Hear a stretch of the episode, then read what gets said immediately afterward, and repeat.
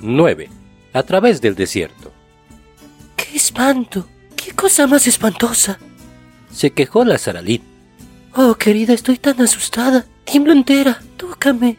Vamos. Respondió Arabis que también estaba temblando. Se han ido de vuelta al Palacio Nuevo. Una vez fuera de esta habitación estaremos a salvo. Pero hemos perdido un montón de tiempo.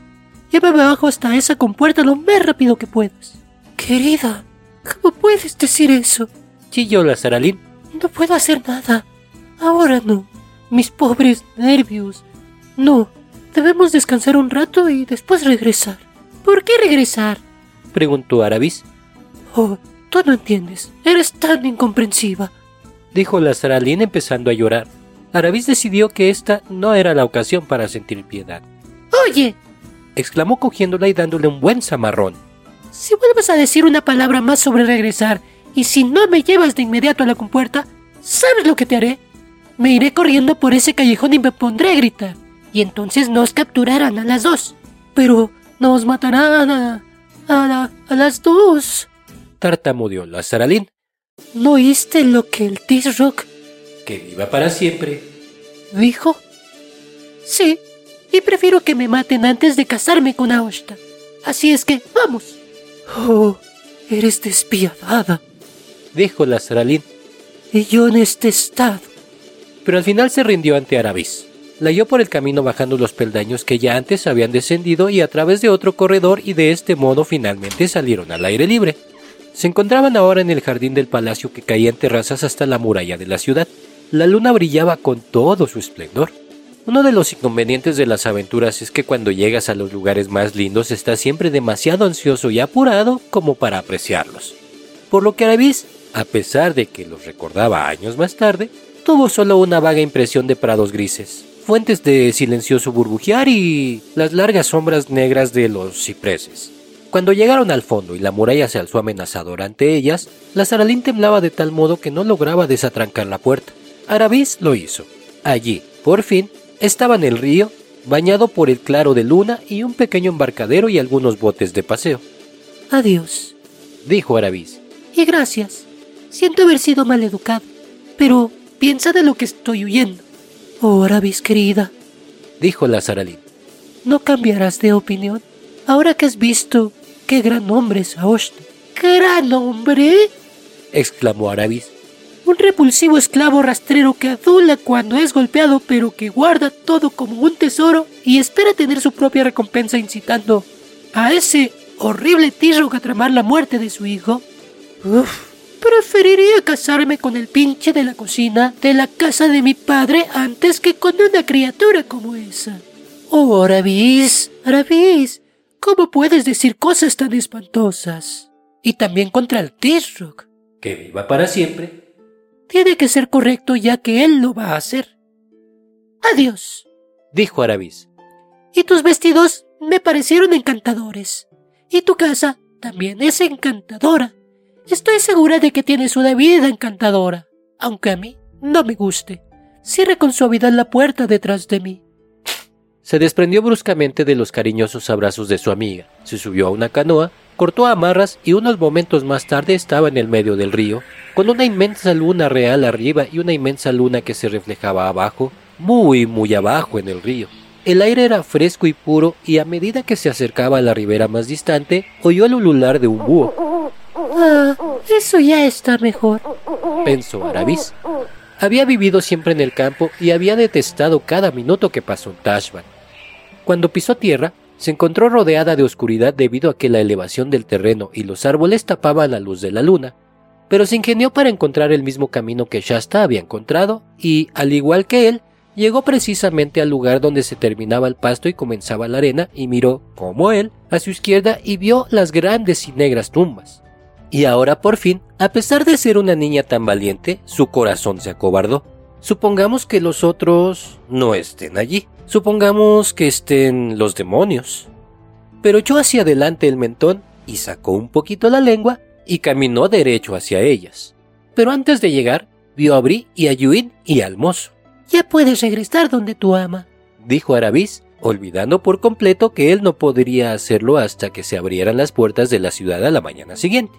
Aquí tienes dinero por tus molestias. Escuchar es obedecer, dijo el mozo y de inmediato salió disparado con admirable celeridad rumbo a la ciudad. No había para qué decirle que se apurara. También él había estado pensando muchísimo en los demonios. Los minutos siguientes Aravis los dedicó a besar las narices y acariciar los cuellos de Yuin y Bri, tal como si fueran unos caballos comunes y corrientes.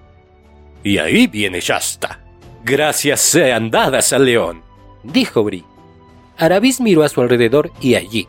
Era muy cierto, estaba Shasta, que había salido de su escondite en cuanto vio que se había ido el mozo.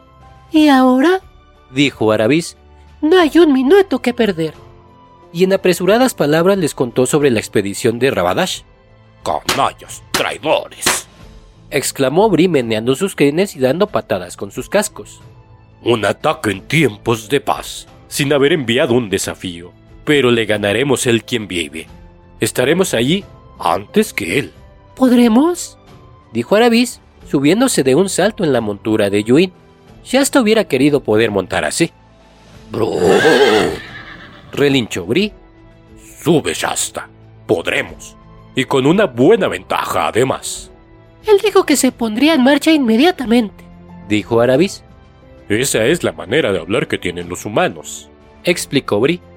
Pero no puedes conseguir un ejército de 200 caballos y jinetes con sus correspondientes aprovisionamientos de agua y vituallas, sus armas y monturas, y listos para partir todo en un minuto.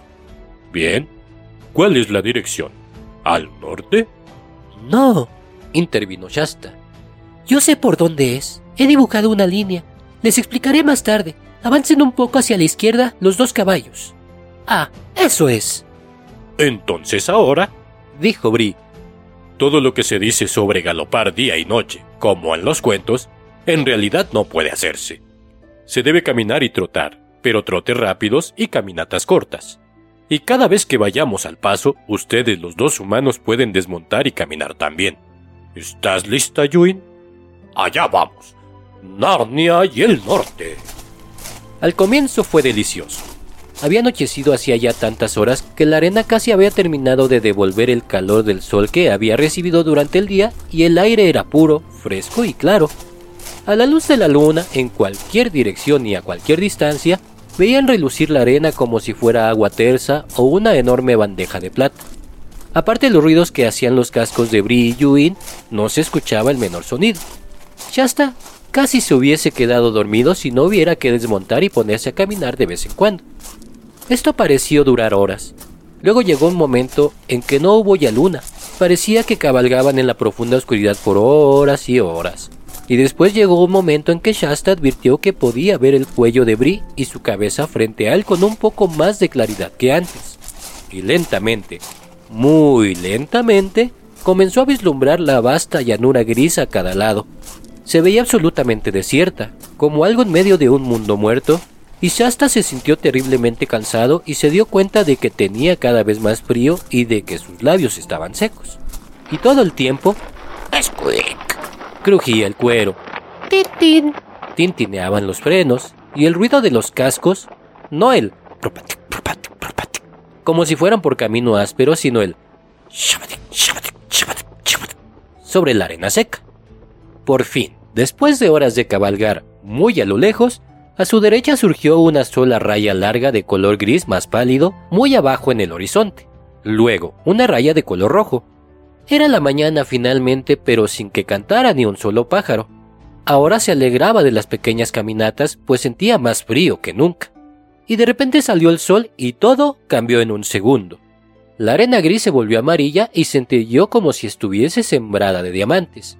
A la izquierda, las sombras de Shasta y Yuin y Bri y Arabis, enormemente largas, echaban carrera junto a ellos. La doble punta del monte Piré, mucho más adelante, relucía a la luz del sol y Shasta advirtió que se estaban apartando un tanto del rumbo. Un poco más a la izquierda, un poco más a la izquierda. Voceo. Lo mejor era que, al mirar hacia atrás, veía que Tashban apenas se vislumbraba empequeñecida y remota. Las tumbas eran totalmente invisibles ya, tragadas por esa única joroba de puntas desiguales que era la ciudad de Tisrock. Todos se sintieron mejor. Pero no por mucho tiempo. Aunque Tashban parecía muy lejana, cuando la vieron por primera vez, se negaba a verse más lejana a medida que ellos se distanciaban. Shasta desistió de mirar hacia atrás, pues esto solamente lo hacía pensar que no avanzaban en absoluto. Luego la luz se convirtió en un fastidio. El resplandor de la arena le hacía doler los ojos, pero sabía que no debía cerrarlos. Debía entrecerrarlos y continuar mirando adelante al monte Piré, dando órdenes a voz en grito. Después empezó el calor. Lo notó por primera vez cuando tuvo que desmontar y caminar. Cuando se deslizaba de la montura a la arena, el calor de ésta le golpeó la cara como si hubiera abierto la puerta de un horno. La vez siguiente fue peor. Pero la tercera vez, cuando sus pies desnudos tocaron la arena, gritó de dolor y en un decir amén, volvió a colocar un pie en el estribo y el otro a media sobre el lomo de Bri. Perdón, Bri, jadeó. No puedo andar. Me quemo los pies. Por supuesto, resolló Bri. Debí haberlo pensado. Quédate. No se puede evitar. Tú no tienes problemas, dijo Shasta a Arabis que caminaba al lado de Yuin. Tú tienes los zapatos puestos. Arabis no dijo nada y pareció disgustada. Esperemos que no quiso demostrarlo, pero lo hizo. Y siguieron otra vez, trote y caminata y trote, tin, tin, tin, tin, tin, tin. Olor a caballo acalorado, olor al calor de uno mismo, resplandor enseguecedor, dolor de cabeza, y nada cambiaba por kilómetros y kilómetros. Tashban aún no se veía más lejana, las montañas no se veían más cercanas. Te parecía que todo había sido así siempre. Tin, tin, tin, tin, tin, tin, tin. Olor a caballo acalorado, olor a uno mismo acalorado. Claro que uno ensaya toda suerte de juegos consigo mismo para tratar de hacer que el tiempo pase, y por supuesto, ninguno de esos juegos sirve para nada y uno trata con todas sus fuerzas de no pensar en bebidas, sorbetes helados en un palacio de Tashban, clara agua de vertiente retintineando con un oscuro sonido a tierra, leche fría y suave con la cantidad justa de crema y no demasiado cremosa. Y mientras más fuerte tratas de no pensar, más piensas. Finalmente, algo diferente. Una mole de roca que sobresalía de la arena de unos 50 metros de largo por un metro de altura no daba mucha sombra porque el sol estaba ya muy alto, pero en fin, era mejor que nada. En esa sombra se cobijaron todos. Allí comieron algo y bebieron un poco de agua. No es fácil hacer que un caballo beba de un odre, pero Bri y Yuin eran diestros con sus hocicos. Nadie comió ni bebió lo suficiente. Nadie hablaba. Los caballos estaban salpicados de espuma y su respiración era ruidosa. Los niños estaban pálidos. Luego de un breve descanso, continuaron su marcha los mismos ruidos, los mismos olores, el mismo resplandor, hasta que por fin sus sombras empezaron a caer a su derecha y luego se fueron alargando y alargando hasta que parecían extenderse hacia un confín oriental del mundo. Muy lentamente el sol se fue acercando al horizonte occidental y por fin bajó y, gracias a Dios, el despiadado resplandor desapareció, aunque el calor que salía de la arena era tan fuerte como antes. Cuatro pares de ojos miraban ansiosamente buscando alguna señal del valle que Salopa, el cuervo, había descrito. Pero a kilómetros de distancia no se veía más que la arena uniforme. Y ya el día se acababa y definitivamente y ya habían salido la mayoría de las estrellas y todavía los caballos marchaban con gran estrépito y los niños se elevaban y se hundían en sus sillas, sintiéndose muy desgraciados por la sed y el cansancio. Y no fue hasta que se puso la luna que Shasta, con esa voz extraña, como un ladrido del que tiene la boca absolutamente seca, gritó ¡Ahí es! No cabía error ahora. Adelante y un poco hacia la derecha había por fin una pendiente, una pendiente que bajaba con montículos de roca a cada lado. Los caballos estaban demasiado cansados para hablar, pero se fueron saltando hacia la pendiente y en menos de un minuto se adentraban en el barranco. Al principio fue peor que en pleno desierto, porque aquí había una gran falta de aire entre las murallas rocosas y llegaba menos luz de la luna. La ladera seguía bajando en forma abrupta y las rocas a ambos lados alcanzaban la altura de un acantilado. Más adelante, comenzaron a encontrarse con vegetación, plantas llenas de espinas, parecidas a los cactos y un pasto áspero, de ese que te podría pinchar los dedos. Pronto los cascos de los caballos pisaban guijarros y piedras en lugar de arena, en cada recodo del valle, y tenía muchos recodos, sus ojos buscaban agua con ansiedad. Los caballos estaban ya casi al borde de su resistencia, y Yuin tropezando y resollando, se iba quedando detrás de Bri. Casi habían perdido la esperanza, cuando finalmente llegaron a un pequeño barrial y a un diminuto goteo de agua en medio de un pasto más suave. El goteo se transformó en un arroyuelo, y el arroyuelo en un riachuelo cercado de arbustos, y el riachuelo se convirtió en un río, y, después de desilusiones que apenas puedo describir, llegó un momento en que Shasta, que había estado en una especie de sopor, se dio cuenta súbitamente de que Bri se había detenido y de que él se estaba resbalando. Ante ellos había una pequeña catarata que vertía en una ancha laguna y los dos caballos ya estaban dentro de la laguna con sus cabezas inclinadas y bebían, bebían y bebían. ¡Oh! exclamó Shasta y se zambulló en el agua, que le llegaba casi a las rodillas y colocó su cabeza justo en medio de la catarata. Fue tal vez el momento más delicioso de su vida. Unos diez minutos más tarde los cuatro, los dos niños mojados de arriba abajo, Salieron y se pusieron a examinar los alrededores. La luna estaba ya suficientemente alta para asomarse al valle. El pasto era suave y ambos lados del río, y tras el pasto, árboles y arbustos, subían hasta los pies de los acantilados. Debía haber maravillosos arbustos en flor ocultos en esa sombría maleza, porque todo el claro estaba impregnado de los aromas más frescos y deliciosos, y del oscuro escondrijo en medio de los árboles llegaba un sonido que Shasta jamás había escuchado antes un ruiseñor. Todos estaban demasiado agotados para hablar o comer.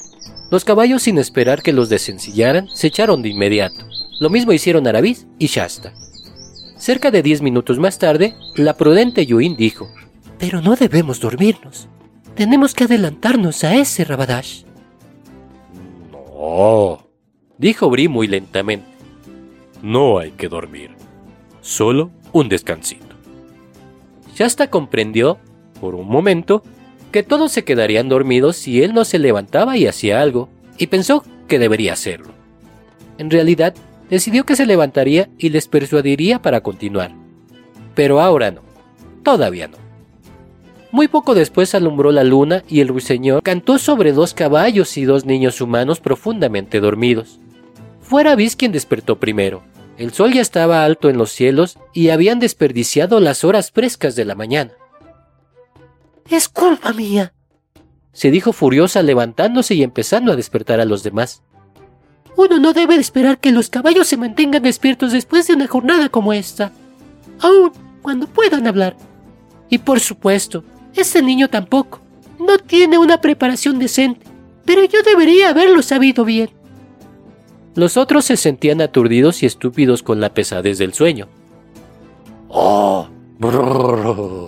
Se quejó Bri, He dormido ensillado. ¿Eh? No lo volveré a hacer nunca más. Es muy incómodo. ¡Uh, vamos, vamos! urgió Arabis. Ya hemos perdido media mañana. Apenas nos queda tiempo.